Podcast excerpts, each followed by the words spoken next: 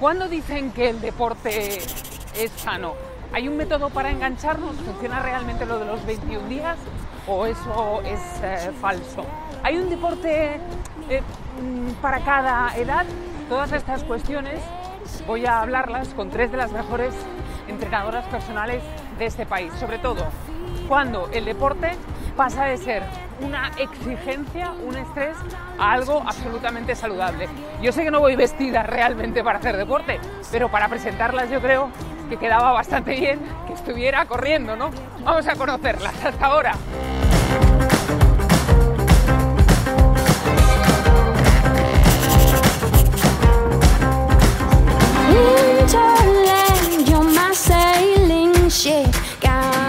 Hola, soy Cris Díaz y sido deportista de élite de natación, actualmente entrenadora personal, eh, fisioterapeuta y bueno, el deporte para mí es mi vida. Hay gente que se emociona con un concierto de los Rolling Stones, yo me emociono con, con el deporte, se me eriza la piel y siempre hablo del término de los grises, del que luego hablaremos.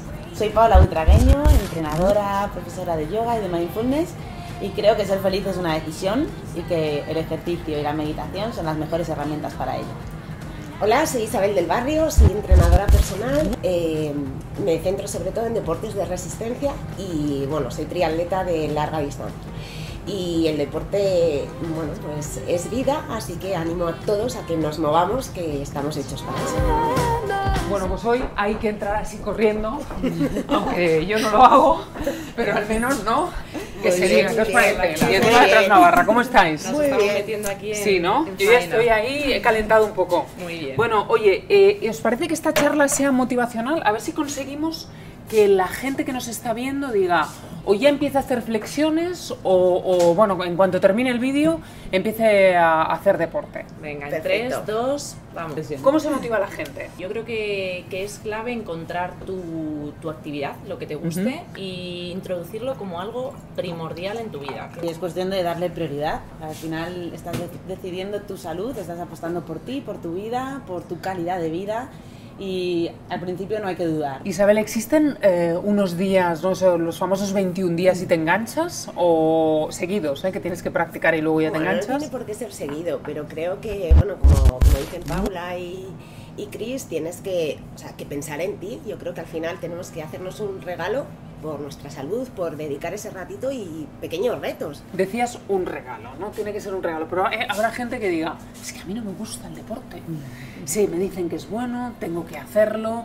eh, Pero ha probado realmente, o sea, cuando yo creo que a todas nos han hecho siempre esa, o sea, nos han puesto siempre esa excusa, ¿no? De, es que a mí no me gusta, ¿no? Pues busca aquello que te guste, o sea, no tiene por qué ser correr, no tiene por qué ser mm, ir al gimnasio, o sea, hay mil actividades, o sea, la cuestión es moverte. El primer paso es voluntad, es voluntad y confianza en que todo el mundo habla de cómo te sientes después de hacer ejercicio, ¿no? Y esa sensación yo creo que es la que engancha, entonces hay que darle una oportunidad, aunque al principio no sea así, saber que con el tiempo va a ser. Y tener la paciencia, la paciencia de dejar que ese hábito se instaure como una conducta que genera en ti algo positivo. Claro. Es decir, al principio a lo mejor te cuesta levantarte antes mm, de lo que te levantarías para hacer algo, pero llega un punto en el que necesitas moverte y te sientes tan bien, no solo a nivel físico, sino en cómo duermes, en tu, tu, en tu energía, en tu positividad, en cómo eres capaz de afrontar tu día a día en el trabajo y con tu familia, que no lo puedes dejar. ¿Qué es tener un cuerpo 10? A ver, ¿qué, qué es eso? Terrible Eh, concepto. yo tengo- tengo Terrible claro- concepto. cla- El cuerpo, lo que importa es que tenga salud y que te permita hacer todo lo demás. No, no hay Hmm. para mí la búsqueda del cuerpo 10. Y también un poco que, que te centres también en ti. Eh, hay muchas comparaciones, especialmente entre las mujeres. Sabemos que, que a veces eh, hay mucha controversia y dices, no, es que esa seguro que no come, porque está muy delgada. O Sí. esta chica es que no hace deporte, porque fíjate, le sobran unos kilos. No, céntrate en ti, ¿qué quieres? ¿Cómo es tu genética? ¿Qué deporte practicas? ¿Cuál es tu objetivo? ¿Tienes alguna lesión? Ok, puedo hacer esto y con esto puedo conseguir verme así. Es que estamos hablando de deporte y al final el deporte va más allá. Que es verdad que a todos nos gusta, bueno, pues vernos guapos, sentirnos, pero hay momentos, hay momentos en los que te encuentras mejor, que dices, wow, hoy estoy, me siento radiante, y otros en los que, bueno, pues el cuerpo por lo que sea o porque por tu, en ese momento de vida tienes más trabajo, puedes hacer menos ejercicio físico o no estás comiendo también como deberías, pero al final, o sea, un cuerpo 10 es de aquí. Luego, eh, gimnasio, eh, entrenadora personal, eh, en tu casa, puedo hacer el, el- por dónde, ¿qué es lo mejor? ¿O por dónde podríamos empezar alguien que quiere engancharse? Lo que puedas o lo que quieras, quiero decir, tienes un montón de opciones y ahí tenemos la, la gran satisfacción de, de poder elegir. Tú puedes elegir una app para hacer en un metro cuadrado en tu casa sin material ejercicio de sobra para poder ponerte en forma. Puedes salir a correr, puedes ir a nadar, puedes contratar un entrenador personal si quieres un objetivo más específico, cuidar tu salud, puedes hacer yoga, hay mil y una Vale, infinidad. ya que has hablado de apps, Sí. Eh, recomendar- recomendarme apps. Yo soy embajadora de la de Nike y Sí. me parece espectacular. Sí, o sea, es una app bien. en la que tienes un montón de entrenamientos desde 5 minutos a 45 con tres tipos Sí. de niveles. Lo tienes separado por fuerza, por resistencia, por movilidad. Ahora han introducido yoga también. Y es que gratuita. es gratuita. que y, eso está eh, bien. Luego está la más mediática, ¿no? O que conoce todo el mundo, que es eh, la de Kyla, que es Ujú. una entrenadora y deportista australiana, que es una quizás más sencilla, más básica, más de entrenamiento funcional en casa sin más y bueno, Ujú. pues está bien. Y es un plan Y también, es un ¿no? plan de un tiempo donde tú puedes seguirlo y es muy sencilla. Está a nivel que también tiene diferentes planes, lo que pasa que esa ya es de... de- Pero yo creo en las apps más para gente que ya hace deporte. Yo Que creo ya que para tiene- arrancar claro. lo que tú necesitas es que alguien te diga un plan, te Sí. diga qué tienes que hacer, qué va a venirte bien. Entonces, Sí. eso es un entrenador personal. Claro, pero Sí. la gente dice a lo mejor, es que no tengo la economía para... No, eso es otra A excusa. ver, Eso es Isabel, excusa. ¿sí? Yo creo que, o sea, tienes que pensar cuánto cuesta tu salud. Al final sales a cenar un día y te dejas 40 euros por una cena que a lo mejor tampoco es tan maravillosa. Y realmente un entrenador personal o alguien que te guíe y te asesore, de verdad, no es tan caro. ¿Cómo podemos reconocer que pasamos de hacer deporte a tener una obsesión? En el equilibrio está la virtud y hay que saber que hay días en los que es para mí prioritario y que hay días en los que a lo mejor cuidar mis amistades o tomarme un tiempo para mí y para relajarme y dar un paseo Es igual me va a hacer mejor a mi salud que meterme otra paliza, ¿no? Y, y el cuerpo necesita descansar también.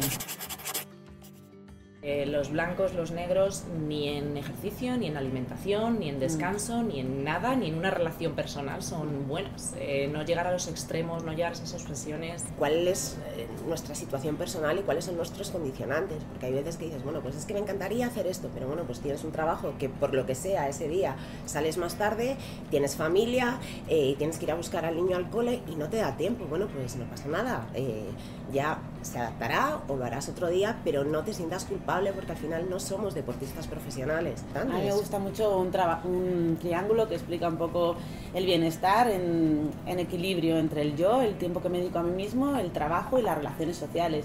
Y pensar que habrá momentos en los que un lado esté más grande que otro porque la exigencia en ese momento así lo demande, pero que la tendencia para estar bien es buscar el equilibrio en, en, ese, en esos tres aspectos. ¿Estaría bien que entrenaras o hicieras deporte cuántos días a la semana? Bueno, hay una recomendación de la OMS, ¿no? Que dice que debes hacer 10.000 pasos al día y sobre eso ya depende de tu etapa, depende de tu No sabía, edad. existe la recomendación 10.000 pasos al día. Sí. 10.000 pasos al día.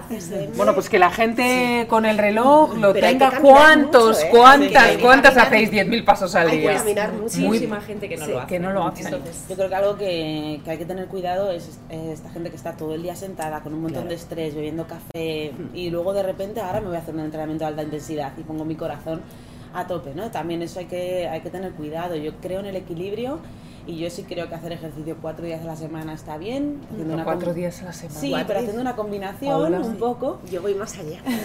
Tú vas Vale, más allá. Vamos a dejarlo en tres. ¡Cuatro días a la semana! A ver. ¡Ostras! Vamos Bueno, a dejarlo en tres. actividad. 10.000 pasos Sí. al día, cuatro días a la A ver, semana. un a ver, un día yo llevo, no llevo ni 5.000 Bueno, pero pasos. queda- queda bueno, me queda tiempo. todo el día porque Te esto lo queda todo grabamos el por la día. No, mañana. pero la pero- CSM recomienda, eh, bueno, eh, creo que son 30 minutos de ejercicio físico al día, 5 días a la semana, y Sí. aún así me parece poco. O sea, si tenemos en cuenta Sí, que el día tiene 24 horas, ya no, no decimos de estar una hora corriendo o una hora haciendo ejercicio físico, pero sí intentar que en la medida de lo posible incorporemos actividad física a nuestro día a día.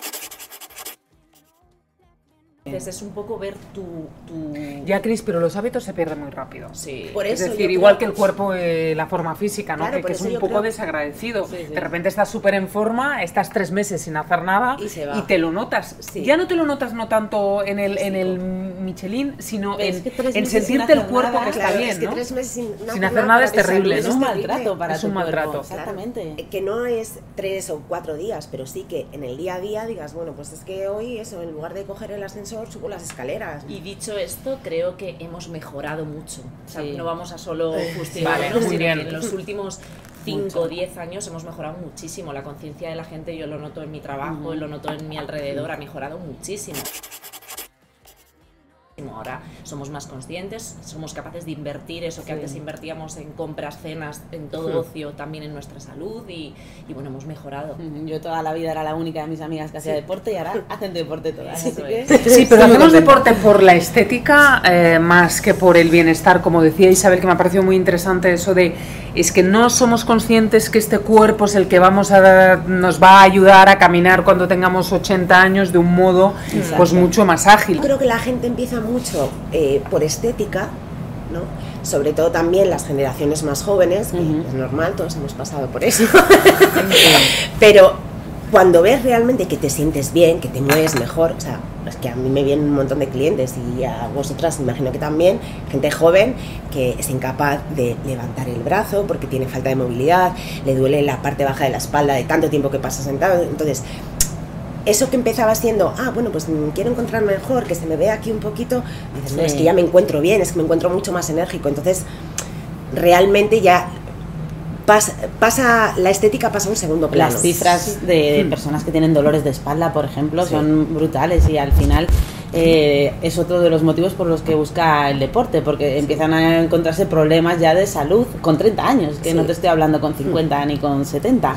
Y yo creo que da igual, el casi si me apuras, da igual por lo que empieces. Si es un tema físico, si es porque te casas dentro de seis meses, mucha gente, o porque operación bikini, yo siempre digo, bueno, si quieres utilizar ese término, utilízalo. Lo que yo quiero y mi labor o nuestra labor como profesionales es que eso por lo que empiezas, dentro de tres años, la operación bikini siga y se haya Sí, convertido y en. quedes, sí. ¿Recomendaciones o tips? Por ejemplo, el deporte mejor por la mañana, es decir, antes de que te vayas ya lo tienes hecho y así no tienes excusa. Para gente que quiere empezar, busca una hora constante, que te Sí. pongas tres horas a la sem- tres veces a la semana, que sepas que puedas mantener, que hayas podido merendar con anterioridad y que mm, y, y que hagas algo que te guste, o sea, que, que realmente Que sea no- tu hora, tu no te- regalo. sí. ¿Cómo lo notas? ¿Cómo lo notas el hago algo que me guste? Porque mm, sigo lo mismo, ¿no? Eh, la gente se apunta al gimnasio y es el negocio de los gimnasios, porque no sé cuántos socios tienen y un porcentaje muy alto que no van.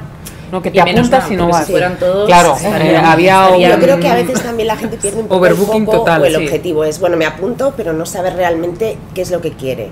Sí. Entonces yo siempre digo al principio, bueno, pues te apuntas al gimnasio, prueba un poco de todo y esa actividad que digas, oh, pues me lo estoy pasando bien, me hace sentir bien, al final te lo tienes que pasar bien. Tengo que decir que les he preguntado, pero os lo voy a preguntar cuántos días de la semana entrenáis vosotras. Que la gente estará diciendo, sí, sí, pero ellas cuánto. Pero ellas cuánto. Bueno, ¿Cuánto? yo decía que he bajado un poquito, ahora lo que sí que tengo al día es mi hora de meditación.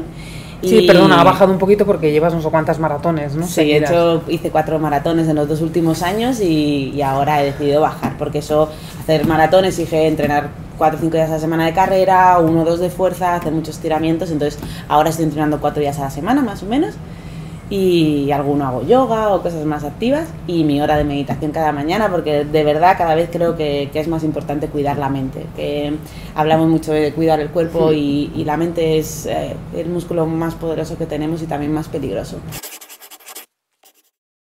He estado mucho tiempo dedicando mi vida y donde la prioridad más potente era el deporte de élite y también trabajando mucho mi mente para ser capaz de, de llevarlo. Ahora estoy mucho más tranquila, entreno 5 o 6 horas al día, o sea, a la semana eh, y tengo también otras prioridades. Tengo a mi hijo, tengo mis pacientes, tengo mucha gente que, que cuido. Una de las mm, cositas que tengo pendientes es mm, hacer un poquito de meditación, lo hablaba antes con Paula. Me apetece empezar un poco por este lado, pero yo soy muy de deporte de Claro. arriba, de estrés, de adrenalina y a veces me cuesta un poco. Mi alrededor me dice, me agotas. me Claro, agotas, es que siempre digo, agotas". el deporte es muy buena herramienta de desconexión, Sí. pero la meditación es conexión. Y, y esa Ah, es mira qué que- interesante. Es eh, verdad, es desconexión y conexión. Y a veces a la bueno. gente yo creo que también le da miedo conectar Claro, consigo sí, mismo porque tenemos es muy complicado, muchos tenemos miedos, muchas cosas muchas- dentro. sí. Mm. Hay, hay, hay dos libros que me vienen a la mente que mm, pasa que no tengo, no tengo el título, pero saldrán. ¿no? Hay uno que escribió Murakami, que él además sí. escribe mm, Vi- Vivir corriendo o Yo corriendo o algo Eh, así. eh, ¿Cómo que se hablo llama? cuando hablo de correr. Eh, cómo meditar corriendo o algo sí. así. Y es muy chulo precisamente para encontrar ese momento de, de, de de- engancharte. Mi próximo proyecto ahora estoy haciendo unas meditaciones en audio para hacer corriendo. ¿Ah, sí? Sí, eh, va a haber unos ejercicios de preparación, luego durante la carrera. Jo, qué y- interesante, Y luego ¿no? los estiramientos. Jo, y pues es súper chulo. ¿Creéis primero que hemos eh, conseguido que la gente al menos se plantee, aquellos que mm, todavía no están practicando el deporte como deberían, eh, que se vayan a informar o que se apunten al Sí, gimnasio? Que piensen en su salud y sobre todo que piensen que ahora se pueden encontrar bien, pero que lo interesante es eh, que cumplamos años y sintiéndonos aún mejor. Y que no hay opción, que hay que hacerlo, Claro, que que- al final, eh, si queremos eh, una vida feliz, una vida sana, es que es la única manera. Yo tengo un paciente en concreto de 88 años 88. trasplantado de hígado que mm, cada día voy a verle para tratamiento de fisioterapia y me dice cada día lo que tarda dar la vuelta a la manzana.